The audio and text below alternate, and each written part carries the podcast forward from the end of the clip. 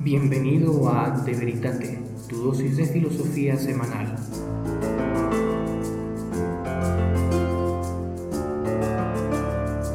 Muy buenas a todos, bienvenidos a De Veritate. Muchísimas gracias por estar aquí con nosotros, escuchándonos y con ustedes también Julio Alonso y su servidor Javier Ábalos al micrófono.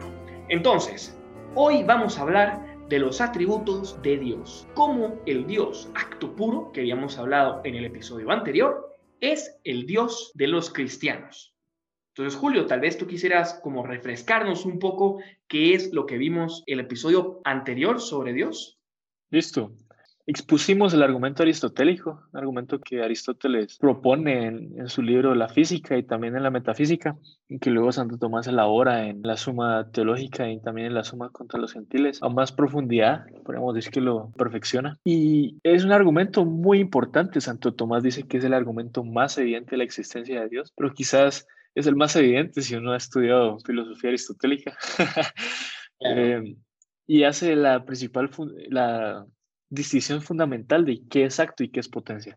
O si alguien que está escuchando esto y no escuchó lo anterior y no sabe qué es acto y qué es potencia, entonces no va a poder entender nada de esto porque es una distinción fundamental para entender cómo los atributos divinos clásicos se derivan de esta demostración de la existencia de Dios. Cómo sacamos la inmutabilidad divina, la omnipotencia, la omnipresencia, la perfección, la bondad, la omnisciencia, todas esas cosas hay que entender qué es acto y qué es potencia. Y algo que no hicimos la vez pasada, que creo que sería muy interesante hacer esta vez, es leer el texto original de la suma en el que Santo Tomás defiende esta vía.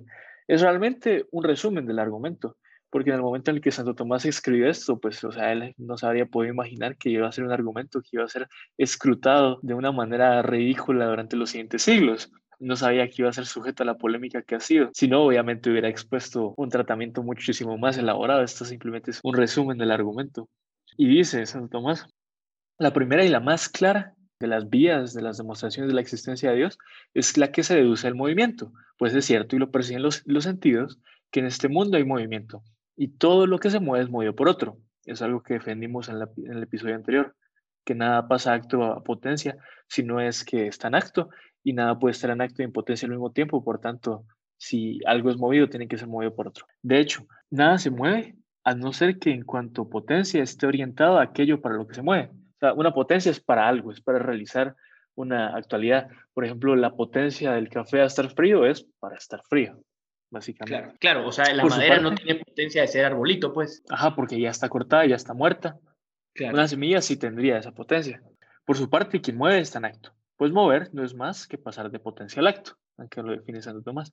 La potencia no puede pasar a acto más que por quien está en acto. Ejemplo, el, el, fuego en acto caliente, está caliente en acto, hace que la madera en potencia caliente, o sea que está fría en acto, pase a caliente en acto. Pasar de caliente en potencia a caliente en acto. Eso es básicamente el cambio. De este modo, la mueve y la cambia. Pero no es posible que una cosa sea lo mismo simultáneamente en potencia y en acto. Solo lo puede ser respecto a algo distinto. O sea, no es posible que algo esté en potencia caliente y en acto caliente, porque que esté en potencia caliente implica que está frío en acto. Algo no puede estar frío y caliente al mismo tiempo, es contradictorio. Igualmente, es imposible que algo mueva y sea movido al mismo tiempo, o que se mueva a sí mismo, como acá dijimos. Todo lo que se mueve necesita ser movido por otro, pero si lo que es movido, lo eh, pero si lo que es movido por otro se mueve, necesita ser movido por otro, y este por otro, y este por otro, y así sucesivamente, pero este proceder no puede llevar indefinidamente, porque no se llegaría al primero que mueve, y así no habría motor alguno, pues todos los motores intermedios no mueven más que por ser movidos por el primer motor. Todos los motores intermedios no mueven si no es que son movidos por otro. Como dimos el ejemplo la vez pasada, un candelabro que está suspendido en el aire, la cadena, o más concretamente un eslabón, no sostiene al siguiente eslabón si no es sostenido a su vez por el eslabón anterior. Asimismo, un motor no puede mover si no es movido por otro anterior, a menos de que sea lo que vamos a concluir ahora. Ejemplo, un bastón. Ya ahorita Santo Tomás da un ejemplo, una serie, una serie ordenada esencialmente. Un bastón no mueve nada si no es movido por la mano. Por lo tanto, es necesario llegar al primer motor, al que nadie mueve. O sea, este motor tiene que tener el poder de mover por sí mismo y no lo puede derivar de nadie más, porque si no, no sería el primer motor. Pero si derivara el poder de, causar de otra cosa es que tiene potencias. pero como no puede derivar el poder de mover de nadie más, sino que lo tiene en sí mismo, entonces no puede tener potencias, no puede moverse, porque recordemos que moverse es pasar de potencia acto. Entonces, si este primer motor no tiene potencias, no puede pasar de potencia acto el mismo, pero sí puede hacer a otras cosas pasar de potencia acto. Entonces es un primer motor inmóvil, decía Aristóteles, y Santo Tomás dice que es acto puro, porque no hay mezcla de potencialidad en él. Y concluye, en este todos reconocen a Dios.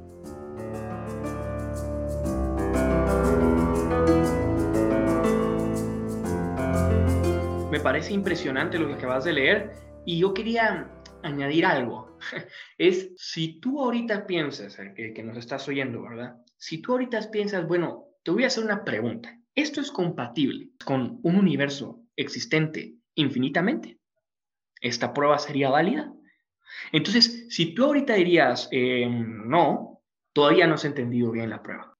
Porque esta prueba es compatible con un universo que ha existido siempre. Porque recordemos, no es una serie accidental, como sería si tú, si tú estás entendiendo la prueba incompatible con un universo eterno, entonces tú estás entendiendo la, serie de acto a potencia de una manera accidental, no lo estás entendiendo esencialmente ordenada, porque es en el presente que actúa esta serie. O sea, aunque el universo fuera eterno, para explicar el cambio ahorita, ahorita necesitamos un motor inmóvil, porque el cambio es ahorita. Estamos explicando el cambio de ahorita, del momento presente. Yo creo que eso era como algo interesante por añadir. Sí, es algo muy pertinente porque muchos piensan que aquí Santo Tomás está intentando demostrar que un primer motor tuvo que mover al principio de la creación, en el Big Bang o algo así, como si fuera una especie de dominós, pero no, no, no, no, no, no. Lo que Santo Tomás está diciendo acá es algo presente, es algo que, que es simultáneo. O sea, en el momento en el que tú mueves un brazo o un café se calienta es, bien interesante porque para esta demostración ni siquiera tenés que demostrar que todo el universo se mueve o que todo el universo tiene un principio, eso no es necesario. Bastaría con calentar café y aplicar la teoría de acto de potencia al café que se calienta para demostrar esto. Necesitas tan poco para que esta demostración funcione. No es como otros argumentos que, pues, nosotros creemos que no son tan buenos que intentan demostrar que el universo tuvo un inicio y decir, ah, bueno, entonces Dios tuvo que ser el que comenzó todo. O sea, no, Basta con, con ver que justo en este momento hay cambio para ver que tiene que haber un primer motor inmóvil que sea fundamento de todo el cambio que sucede, pero que a su vez no cambie. Claro, aunque el universo fuera eterno, ¿verdad? Eso es interesante.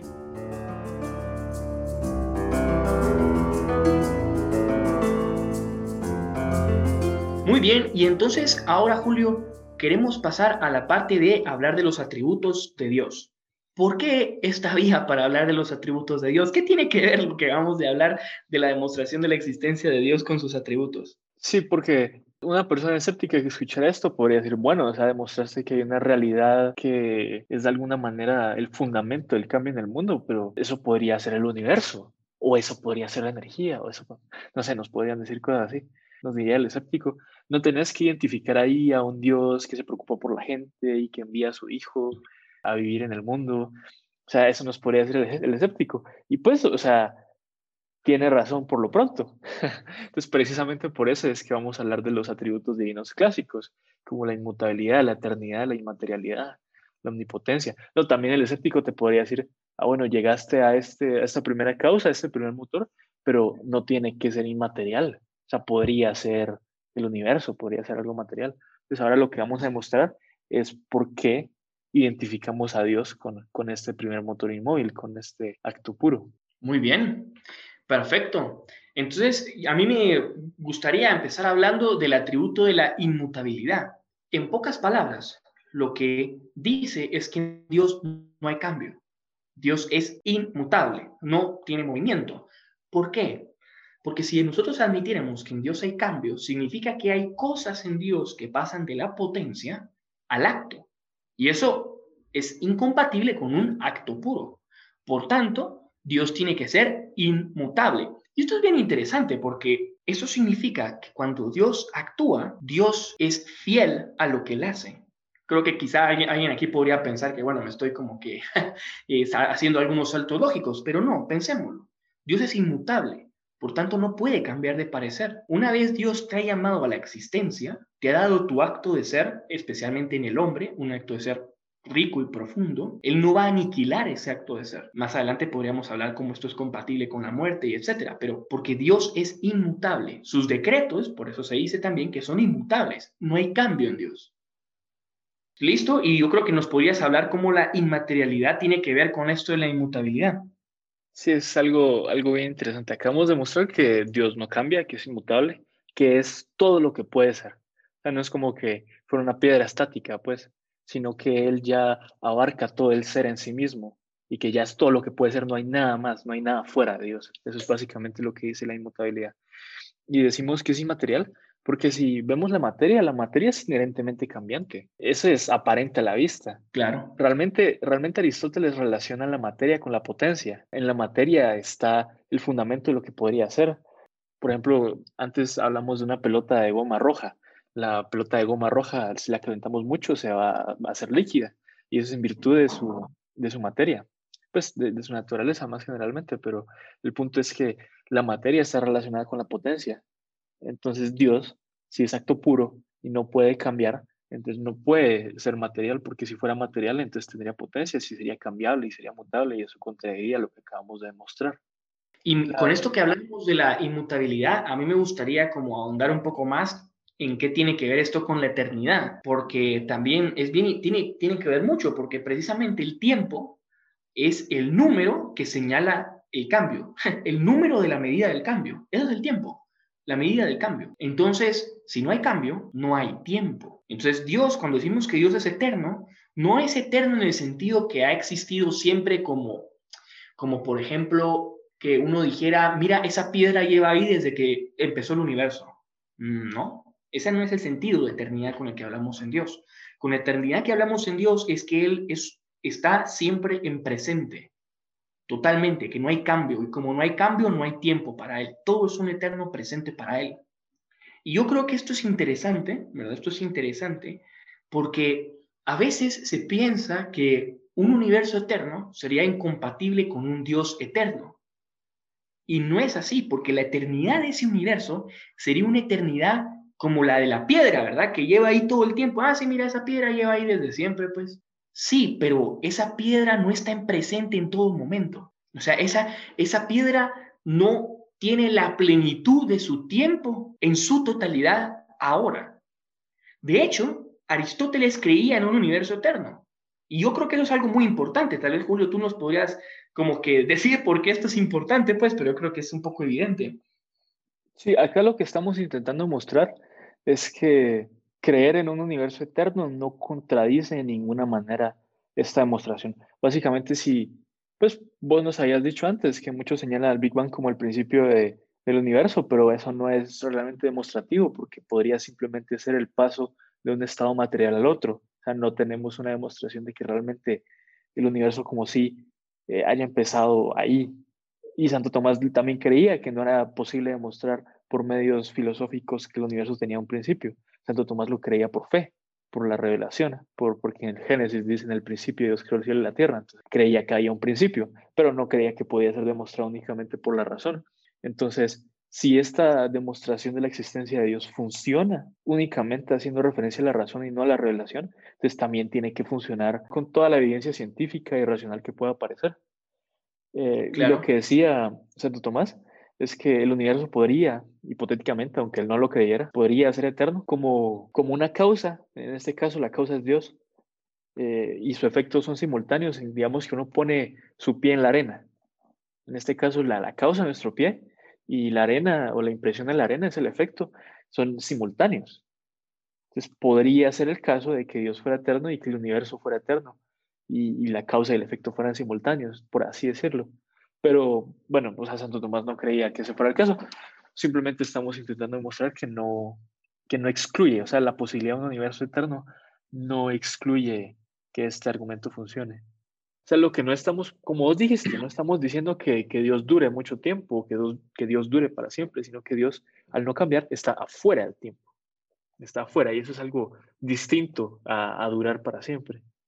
Como entendemos eternidad acá es distinto a como se entiende generalmente, pues cuando uno habla de eternidad muchas veces se piensa ah, que, que, es algo que dura para siempre, pero, pero no es algo que está fuera del tiempo, es algo que es, como vos dijiste, es presente siempre, que voy a repetir, abarca al ser completamente. No hay un mañana o un después, sino que simplemente es. Y esto encaja, pues, este podcast es más bien de filosofía y no, no, no, generalmente no metemos mucho de revelación, pero me parece muy interesante cómo Dios se revela a Moisés en Éxodo cuando dice, yo soy el que soy. Esto encaja muy bien con, con esta demostración filosófica. Yo soy el que, el que abarca al ser completamente, el que es plenamente, perfectamente, en grado sumo. Claro.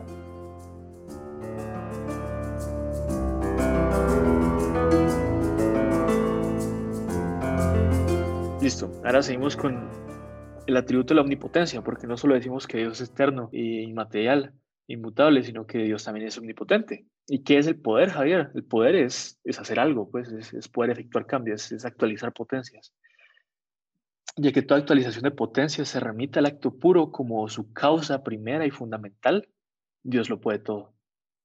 O sea, todo cuanto se hace no se haría si no es porque Ari hace de alguna manera referencia al acto puro como su causa primera y fundamental. Todo cuanto se hace está sustentado en cuanto que Dios lo sostiene en existencia y, y, ¿quieres agregar algo ahí? Sí, yo creo que ahí, a ver si te entendí, o sea, en pocas palabras tú me estás diciendo el, movimiento, o sea, el, paso de la potencia al acto se puede dar solamente porque Dios antes tiene todo el poder. Como negar esto, negar la omnipotencia de Dios, sería como decir que el techo no tiene la capacidad para sostener, siguiendo en la analogía del candelabro que está sostenido al techo, sería decir que el techo no tiene la capacidad para sostener todo el candelabro y los distintos eslabones. Negar la omnipotencia. En cambio, si nosotros admitimos que el techo tiene la capacidad para sostener el candelabro con todos los eslabones, pues es lo mismo aquí. Estamos diciendo que Dios tiene el acto para actualizar toda la serie potencial hasta llegar al movimiento que está pasando ahorita.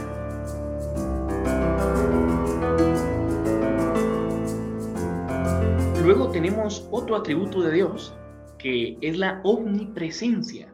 ¿Y esto por qué tiene que ver? ¿Por qué? Primero, Dios no está presente. Vamos a ver cómo que, en qué tiene que ver, perdón, la omnipresencia con el hecho de que Dios es acto puro. Pero primero quisiera como hacer una aclaración. O sea, nosotros no estamos diciendo que Dios está presente materialmente en las cosas.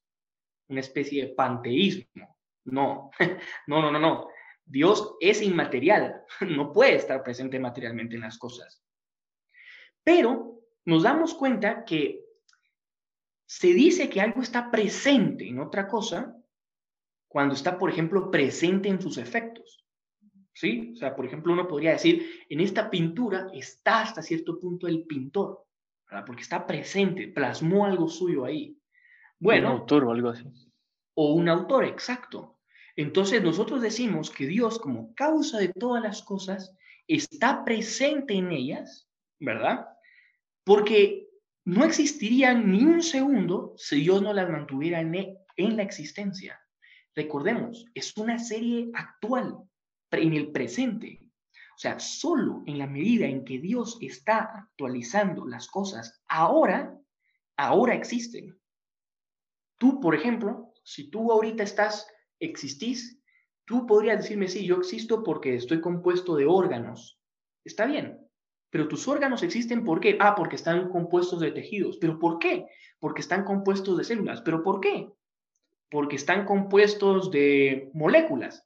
Sí, pero ¿por qué? Porque están compuestos de átomos. Ok. Tú no podés seguir esa serie al infinito. Porque estarías hablando de una serie potencial actualmente en el presente. Y esa serie tiene que tener un fundamento. Hay un punto donde Dios está actuando totalmente. ¿verdad? O sea, Dios tiene que dar el ser ahorita. Y eso es la omnipresencia de Dios, que Dios en todas las cosas está el ser. Así es. Pues realmente la teología entra un poco más profundo en esto y habla de la manera en la que Dios está presente en las cosas de, varios tipos de maneras. Esos son varios tipos de maneras en las que Dios está presente en las cosas. Pero ahora esta es la que vamos a hablar aquí filosóficamente. O sea, para que sepan también que, que esto es, uf, estos temas los tratan muchos autores a un nivel de profundidad que, que nos harían explotar la cabeza, pues esto no es algo, algo nuevo o algo que nos estemos inventando acá, pues es, tiene la, la tradición intelectual del cristianismo es algo, es algo abrumador que pues tristemente no se trata mucho, que muchas veces ni siquiera se sabe que exista. y, bueno.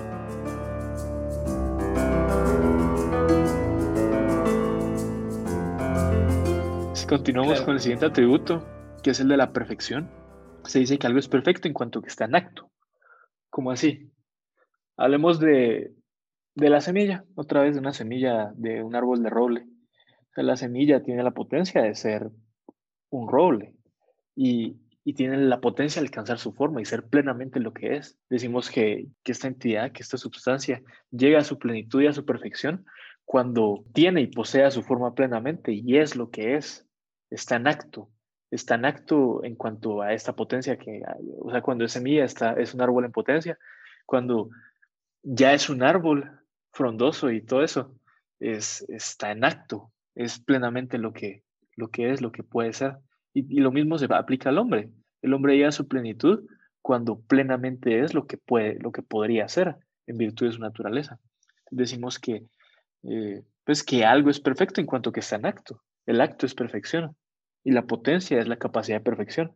Y, pues muchas veces es, es también imperfección en cuanto que es una potencia que debería ser realizada. Por ejemplo, yo te diría, Javier, vos deberías ser más responsable, por ejemplo. Vos tenés la, vos tenés la, potencia de ser responsable, pero no estás, no estás abarcando, no estás eh, encarnando de cierta manera ese potencial que tenés. Entonces no sos plenamente lo que podría ser.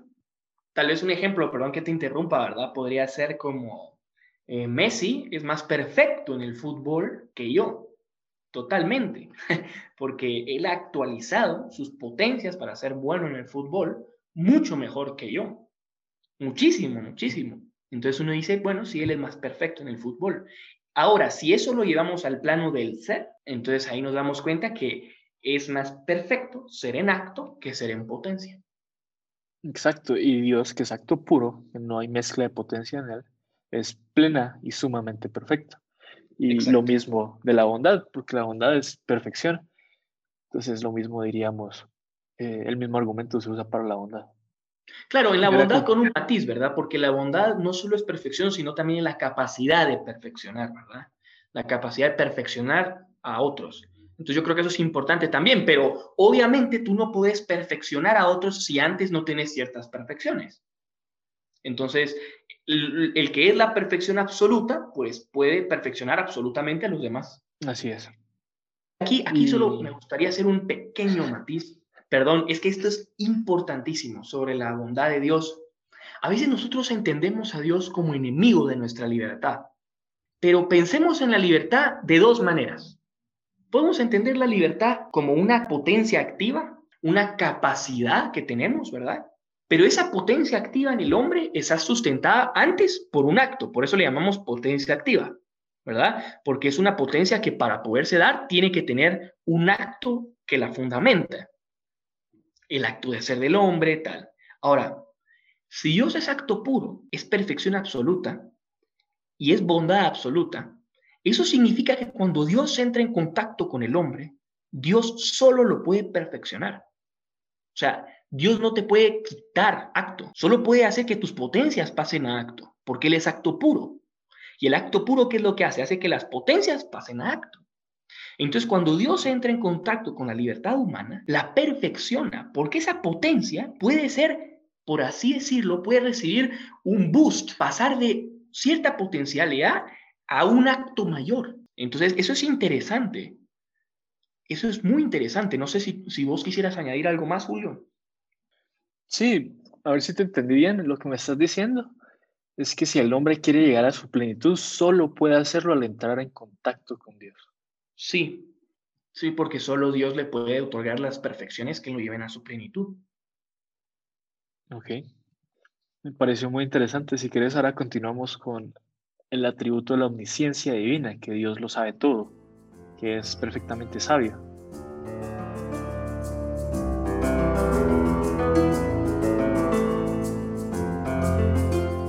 Tal vez si tú quisieras hablar un poco más de, en qué sentido te referís a omnisciencia, o sea, en, que lo sabe todo.